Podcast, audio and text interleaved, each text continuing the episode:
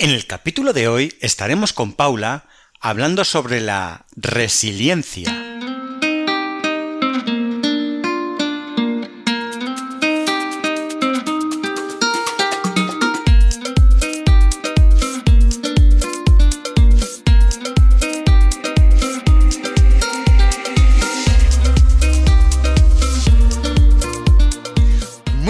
A todos. Aquí estamos otro día más para hablar sobre salud mental. Y de nuevo tenemos a, Paula, Paula Massa, que os presento. Eh, es psicóloga experta en terapia online con casi 20 años de experiencia haciendo terapia, más de 6 años trabajando en terapia online y es supervisora de casos y apoyo del equipo de psicología online avanzada. Muy buenos días, Paula. ¿Cómo estás? Buenos días, Jota. Encantada de estar aquí contigo. Sí, genial, genial. Nosotros también aquí eh, deseando hablar un ratito eh, sobre hoy un tema que está muy de moda, que estamos escuchando mucho últimamente hablar sobre la resiliencia y da la sensación de que mm, mucha gente todavía no sabe muy claramente exactamente qué es. Así que eh, yo creo que antes de entrar en materia estaría muy bien que nos explicases qué es la resiliencia para que una vez que lo sepamos ya podamos hablar sobre ello. Sí, pues es lo mejor empezar directamente con una definición. Y la RAE define resiliencia como la capacidad que tiene el ser humano de asumir situaciones límites y situaciones adversas con flexibilidad y sobreponerse a ellas. Pero en psicología nos gusta añadir un paso más a esta definición de la RAE y ya no solamente se sobrepone el ser humano a esa situación adversa, sino que además sale fortalecido de ella. Así que mi definición exactamente es la capacidad que tiene el ser humano de resurgir ante situaciones difíciles, ante las situaciones límites. Bueno, muy bien, muy interesante saber que, que es eso, ¿no? Me imagino que situaciones difíciles eh, suponen cambios, ¿no? Es mm, cambios que suceden en la vida de las personas. Por ejemplo, por ejemplo, los cambios. El ser humano es muy controlador, nos gusta mucho tenerlo todo bajo control, nos gusta controlar, pero sin embargo sabemos que la vida, la vida es cambio. Entonces, claro, el mero hecho de que se nos plantee un cambio, puesto que somos controladores, ya puede ser entendido como una situación complicada, digna de, tener que afrontar. Aunque el cambio fuera mejor incluso, ya implica una adaptación. Pero desde el momento en el que planteábamos la, la temática de este podcast, ya surgía un poco esta polémica. ¿Es lo mismo resiliencia que adaptación? Y mi respuesta es que no, no. Eh, como, decía antes, sí, la definición de la RAE puede implicar mucho de esto, de una definición de adaptación, pero es que en psicología añadimos ese paso más, el de salir fortalecidos, eh, salir crecidos, haber aprendido de esa situación difícil. Es como dice la canción, ¿no? De que, que tanto hemos cantado ahora en la época, en esta pandemia, la de Resistiré, ¿no? Em, dice algo así como es el junco que se dobla, pero siempre sigue en pie. Pues esa es la persona resiliente, ese junco que se dobla. La salud mental es un tema muy delicado. Muchas veces dejamos pasar cosas que nos complican poco a poco la vida y acudiendo al psicólogo damos un paso en cuidarnos y mejorar nuestro día a día. Psicologiaavanzada.es Terapia online desde el salón de tu casa Entra en nuestra web psicologiaavanzada.es y pide tu primera sesión gratuita. Claro, sí, sí, está claro que,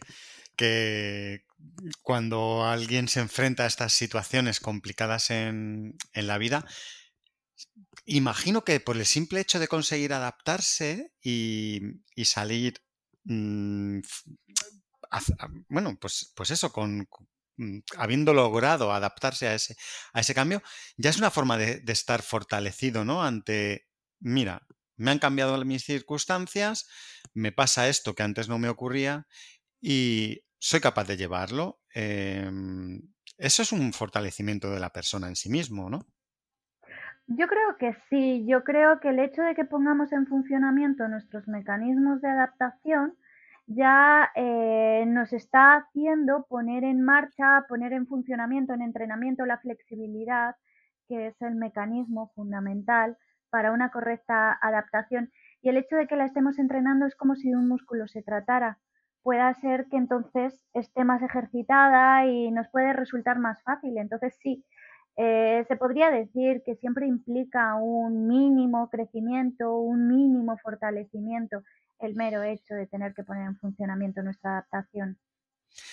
Mm, vale, yo creo que sería interesante una vez que sabemos un poco del tema del que vamos a hablar, o sea, la resiliencia, eh, que pudiéramos eh, enfocar el, tema o, partir de qué ocurre en una persona o en general, sí, cómo funcionamos ante estos cambios adversos a los que nos tenemos que adaptar. ¿Cuál es el proceso habitual que vive una persona?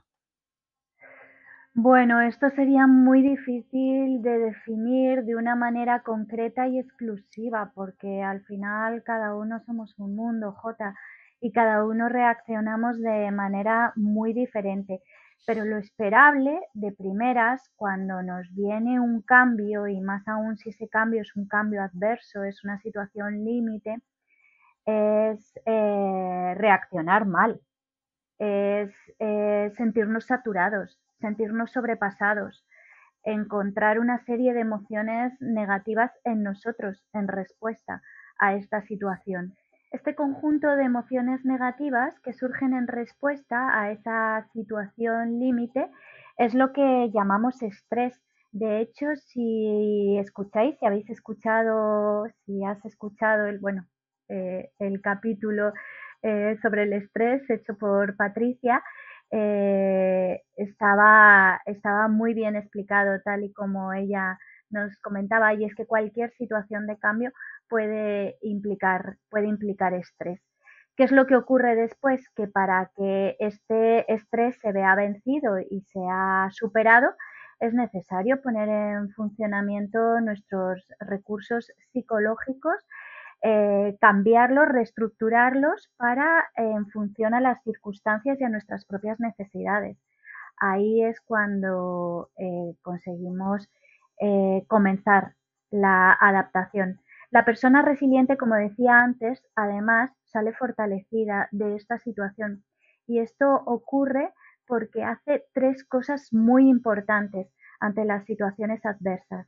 Lo primero que hace es no preguntarse tanto el por qué le pasa lo que le está pasando, el por qué pasan las cosas, sino para qué.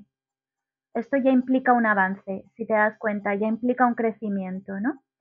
Eh, además, la persona resiliente lo que hace es no sentirse víctima ante lo que le está ocurriendo, lo que hace es sentirse afectada, ¿vale? O sea, reconoce que esto le molesta, que esto le afecta, pero no se siente víctima. ¿Cuál es la diferencia? Que la persona víctima tiene una losa que le impide avanzar, tiene una losa encima que le impide seguir adelante. La persona afectada tiene heridas, por supuesto, tiene rasguños y, más allá que rasguños incluso, pero, pero sigue, sigue marchando. Y el tercer punto que lleva a cabo la persona resiliente es el de quedarse con lo que tiene y no tanto con lo que le falta. Ante una situación de cambio, se pierden cosas y hay muchas veces que podríamos enfocar nuestra atención en eso, en lo que estamos perdiendo. Sin embargo, la persona resiliente lo que hace es quedarse con lo que preserva, es prestar su atención en sus eh, potencialidades, en sus fortalezas, pero es que además en aquello que preserva, aun a pesar de la situación adversa y del cambio. Cuenta con sus propias capacidades además. Estos son los tres puntos más importantes. ¿Nos puedes resumir y darnos el, nombre de, los tres, los tres puntitos? Vale, os los cuento con titulares. La persona resiliente, en primer lugar, no se pregunta el por qué de lo que le pasa, sino el para qué. Es decir, aquello que le trae esta situación complicada. Además, no se siente víctima, sino que se siente afectada. Y por último, se queda con lo que tiene y no tanto con lo que le falta. Mm, súper bien. Yo creo que estaría em, ahora ideal que pusiéramos un ejemplo real para adaptarlo. Y a mí todo el rato que estamos hablando se me está viniendo a la cabeza el problema que, puede tener una persona eh, como un cambio adverso en su vida, que puede ser algo que le ocurra a cualquiera, que es, por ejemplo, la de perder un trabajo. Entonces, ante una pérdida de trabajo, estos tres puntos, ¿cómo se los tomaría esta persona resiliente? Vale, me encanta, me encanta el ejemplo J, porque es que además lo he trabajado tanto en consulta. Últimamente tengo, bueno, ha habido tantos casos de, de personas que han perdido su trabajo y claro, aquí es cuando yo observo la diversidad de respuesta que hay, porque está desde el que se hunde, se deprime.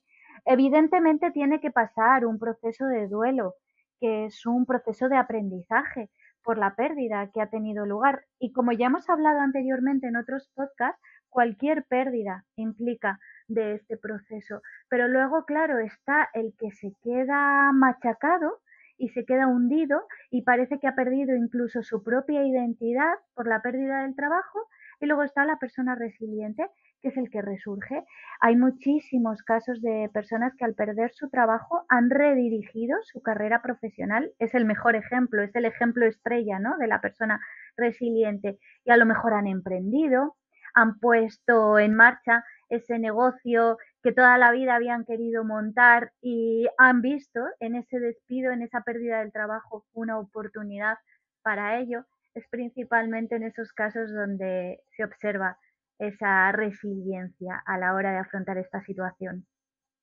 Sí, eh, me parece que es un ejemplo eh, estupendo. Y podríamos poner los tres puntos que has detallado ¿Cómo los ve esta persona resiliente en este ejemplo de pérdida de trabajo? Mm. Por ejemplo, hablábamos de que el primer punto que era el mm, ver el para qué y no el por qué, en este caso no estaría la persona eh, pensando todo el rato por qué me han despedido, por qué he perdido mi trabajo, sino si pensando ha si ha metido la pata, si podría haber hecho las cosas de manera diferente. No, no piensa por ahí. La persona resiliente va al para qué. A ver, ¿qué me puede aportar esto? ¿De qué me puede servir? ¿Qué puede traer de nuevo y de bueno a mi vida? Eso es lo primero que haría, en el del por qué al para qué. Una vez hemos pasado el proceso de duelo, que es el proceso de adaptación en este caso, ¿no? Eh, esa sería la manera de transformar el por qué en para qué. Si te das cuenta, el por qué nos lleva hacia atrás, ¿no? Hacia lo que mm. pasó. Y el para qué nos proyecta hacia el futuro, hacia lo que ahora en adelante esta situación me puede traer. Entonces ya ahí hay una, una notable diferencia, claro. ¿Y con el segundo punto? Con el segundo punto, la persona que se sentiría víctima diría, pues eso, qué penita doy, qué desgraciadito soy, eh, a partir de ahora no sé qué va a pasar con mi vida, he perdido mi identidad, Mm, soy inútil quizás para esta sociedad porque surge muchísimo sentimiento de inutilidad cuando por la pérdida de un trabajo nos sentimos víctimas. Pero sin embargo, la persona resiliente se siente afectada, dice, uy, sí, qué faena, ¿no? He perdido a lo mejor mi fuente de ingresos hasta ahora, que había aprendido, la que siempre había tenido, pero, o la que había tenido en los últimos tiempos, en los últimos años, pero puedo encontrar otra forma de tirar para adelante y subsistir. También hay una diferencia en la persona resiliente concretamente con este ejemplo, en la pérdida del trabajo. Y es que es muy consciente al final que el trabajo no es nada más que una herramienta que nos ayuda a vivir y a subsistir, que no lo es todo. Claro, vivimos en una situación, en una sociedad en la cual dedicamos tantas horas y tanto tiempo a nuestro trabajo, nos ocupa tanto que le damos muchísima más importancia a la que realmente tiene. La persona resiliente, sin embargo, aunque sea en este momento, en el momento en el que está siendo resiliente, llega a esta conclusión. Dice, bueno, sí, podía ser un trabajo muy bonito, me gustaba mucho, lo pasaba fenomenal en él, pero al final no es nada más que una herramienta que me ayuda a vivir y a subsistir. De estas tengo otras muchas. Ahí sería el segundo punto. Y vamos al tercero. ¿Cómo, ¿Cómo, lo vería la persona resiliente? Bueno, pues eso, se queda con lo que tiene y no con lo que le falta. Lo que le falta es el trabajo anterior. Lo que tiene es esa capacidad para trabajar, la sigue Mm, teniendo. Y hay que tener muy en cuenta que las personas resilientes son personas creativas. Entonces, tienen mucha capacidad de encontrar otras alternativas, otras opciones a lo que han perdido. Fíjate, yo creo que con un ejemplo así nos queda mucho más claro, ¿no? Sí, ¿verdad? Que en- aunque nos has explicado muy bien todos los pasos, poniéndole un ejemplo tan claro como, como es este, que entiendo que es una, un, un caso típico, ¿no? En el que Sí. se ve la adaptación ante, ante un cambio que puede ser adverso, eh, como una persona consigue, ¿no? Como decías antes, resurgir de sus cenizas. Sí. He A mí, perdóname que te corte, pero también hay otros ejemplos donde me gusta mucho hablar de resiliencia. Es, por ejemplo, en los problemas de enfermedad, en los problemas de salud. Mm, Tras un diagnóstico, eh, pues nos podemos preguntar muchas veces el por qué, por qué a mí, qué he hecho mal, eh, si me lo habré buscado, si no tendré unos hábitos de vida saludables como para haber eh, cogido esta enfermedad, ¿no? El por qué a mí es una pregunta súper común cuando nos dan un diagnóstico de una enfermedad grave. Y sin embargo, la respuesta es el para qué, ¿no? La verdadera respuesta. Bueno, me enfrento a una situación de cambio muy importante en mi vida, pero que me puede traer otras muchas cosas nuevas y buenas, insisto. Luego, además, por tanto, no se siente víctima, que desgraciadito soy, que me han diagnosticado esta enfermedad, sino sí, es una faena tremenda. Voy a tener que pasar por consultas, voy a tener que pasar por tratamientos, voy a tener que pasar por, por los efectos secundarios de, de mis tratamientos, quizás, y por pruebas, a veces incluso muy invasivas, intervenciones quirúrgicas. ¿Cómo no me voy a sentir afectada por ello? Pero no me tengo por qué sentir víctima. Y luego me quedo con lo que tengo y no con lo que me falta. Bueno, hay muchos aspectos de mi salud que todavía están preservados. Tengo muchas herramientas por las cuales yo puedo seguir tirando para adelante y encima, al final, pues sacar aquello que la persona resiliente pretende sacar, un crecimiento, un aprendizaje de la situación. Qué bien, qué bien. Con los ejemplos se ve mucho mejor. Sí, ¿verdad? Y, y nos deja claros ¿no? lo, lo importante que es, eh, bueno, pues ver el vaso medio lleno en vez de medio vacío. Entiendo que es un ejemplo también de, de lo que sería, ¿no? Para la persona resiliente, ver las partes positivas o que le pueden aportar de un problema que le surge en la vida. Mm, Está claro que todos no nos adaptamos igual. Estamos viendo que hay unos que se toman los problemas de una manera, otros se los toman de otra. ¿Por qué ocurre esto? Bueno, hay unas características de nuestra personalidad que son las que determinan que esto suceda. Sí que se ha demostrado que con el tema de la resiliencia hay una predisposición genética y que hemos podido tener padres y figuras en nuestros primeros años de vida que nos hayan servido como modelo, que nos hayan servido como ejemplo, que si han sido resilientes hemos también podido aprender de ellos. Por eso hay tantísima diversidad, por eso hay tantas diferencias. Esa predisposición genética, esas características de nuestra personalidad y luego los modelos y ejemplos que hayamos podido observar desde bien pequeñitos. Mm, Claro. ¿Y qué ocurre? Porque mm, estamos viendo que la persona resiliente puede conseguir, después de pasar ese primer duelo, eh, todas estas fases que nos comentas o estos puntos importantes para ver el vaso medio lleno ¿no? y resurgir. Pero ¿y la persona que le cuesta, que no es capaz de hacer todo, todos estos pasos? mm, ¿Qué le ocurre? ¿Qué ocurre con esa persona que no es capaz, que se sigue sintiendo víctima, que está todo el día preguntándose el por qué? Mm, ¿Qué ocurre con ellos, con estas personas?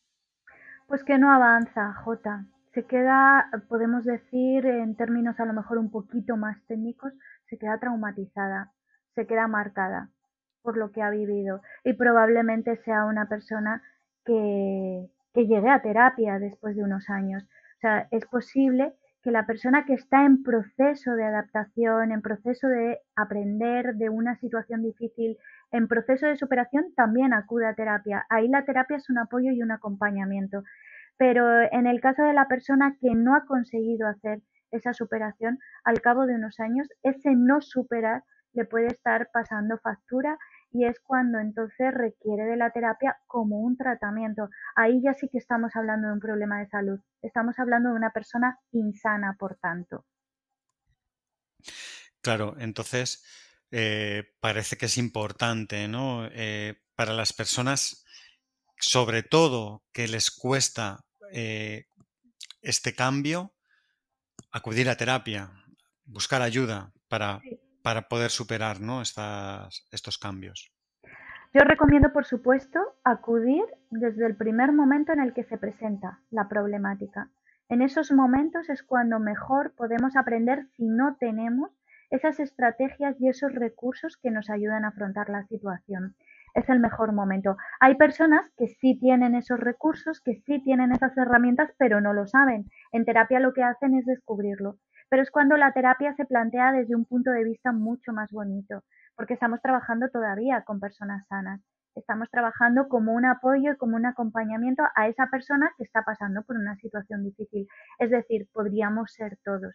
La persona que, sin embargo, no ha superado y al cabo de un tiempo esas heridas que no ha curado le están pasando factura, es cuando ya viene en estados de, de, insalud, ¿no? Podemos decir, en, estados de patología, en estados de enfermedad. En psicología tenemos una definición para los problemas y es que un problema es problema cuando no nos permite adaptarnos, cuando nos resulta desadaptativo. Es ahí cuando medimos la, el calibre o la intensidad de un problema. Es la manera que tenemos de medirlo en consulta, en terapia.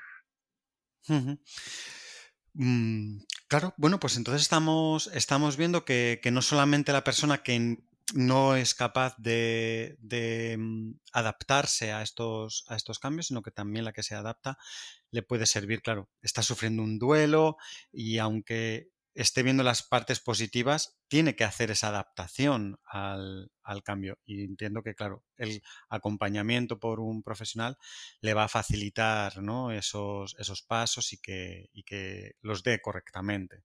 Sí, eso siempre, porque lo va a hacer de una manera más limpia, lo va a hacer de una manera más ordenada, sin confundirse por esas emociones negativas que indudablemente hay que pasar por ellas. O sea, yo no digo que la persona resiliente cuando le pasa algo se ponga tan contento como unas castañuelas. No, no, de primeras tiene unas emociones negativas, pero es muy bueno con inteligencia emocional saber identificar esas emociones y saberlas gestionar. Se dice que la persona eh, resiliente no considera la vida dura, sino que cree que hay situaciones simplemente difíciles y, se dice que la persona resiliente lo que hace es no intentar controlar lo que sucede en su vida y controlar los cambios, sino controlar sus emociones. Claro, y además es que es una cosa que todos a lo largo de nuestra vida nos vamos a enfrentar de alguna manera por cambios que no sean mm, bienvenidos, ¿no? Todos tenemos eh, a lo largo de, la vida cosas que nos van a, ocurrir que van a ser, bueno, queramos o no, eh, cambios a los que tenemos que adaptarnos. Por supuesto, por supuesto. Y fíjate, hay una cosa ahí que sucede entonces, paradójicamente o no, porque es bastante lógico que así sea.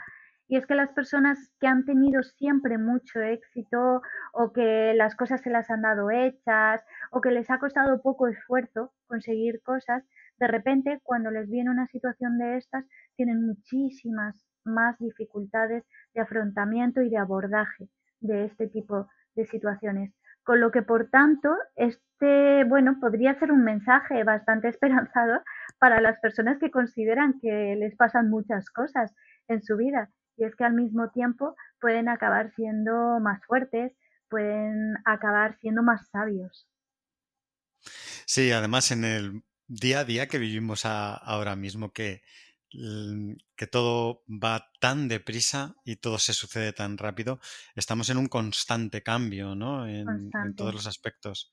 Y, saber adaptarse a ellos y, me imagino que la persona resiliente eh, avanza con, la vida, ¿no? Más positivamente. Sí, y disfruta de ella.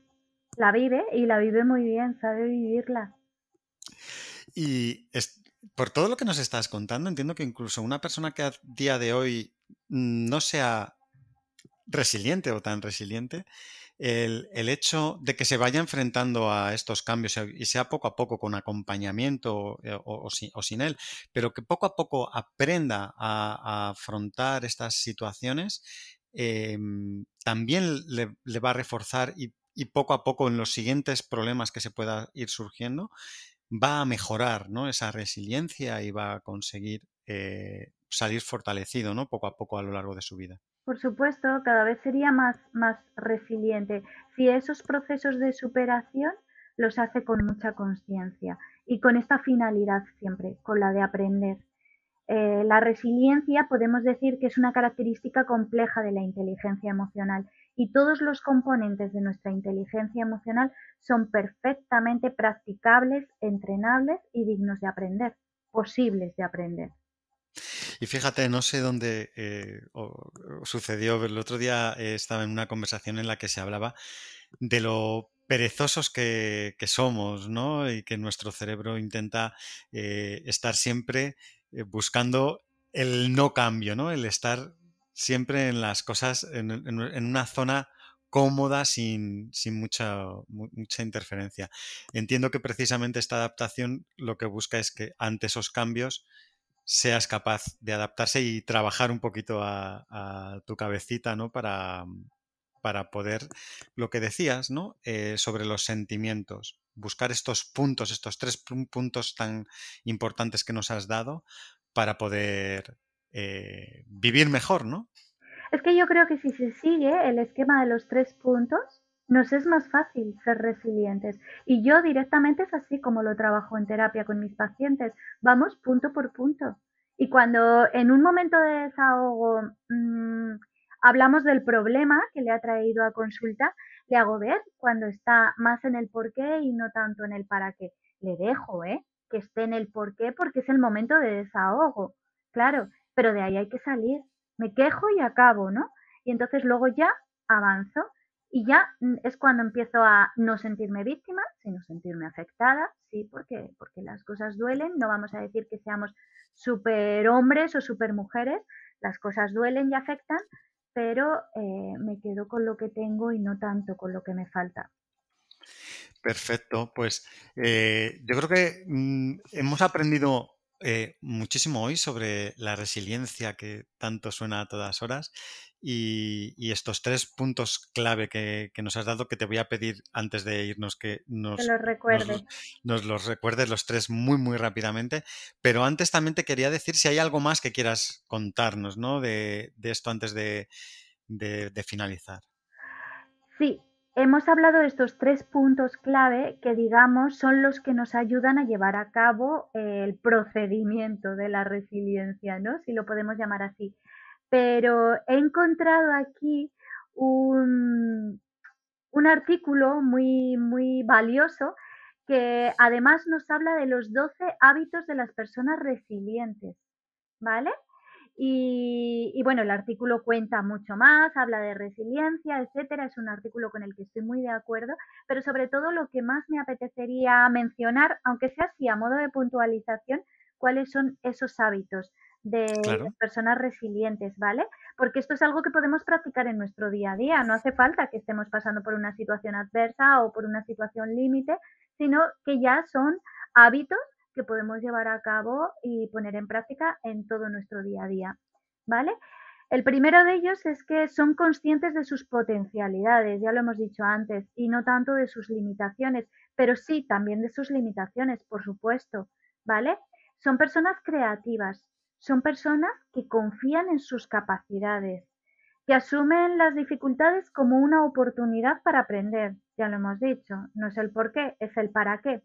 Que practican mindfulness, Es decir, eso de la conciencia plena, el estar presentes en nuestro presente, están más pendientes de lo que sucede ahora y de lo que puedo hacer ahora, ¿vale? Ven con objetividad eh, lo que ocurre, pero siempre a través de un prisma eh, más positivo, más optimista.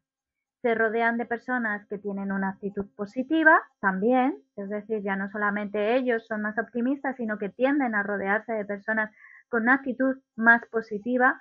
No intentan controlar las situaciones, sino sus emociones, lo que antes os contaba. Son flexibles ante los cambios, son tenaces en sus propósitos, afrontan la adversidad con humor, una buenísima estrategia de afrontamiento, y buscan la ayuda de los demás y el apoyo social. ¿Qué te parece, Jota?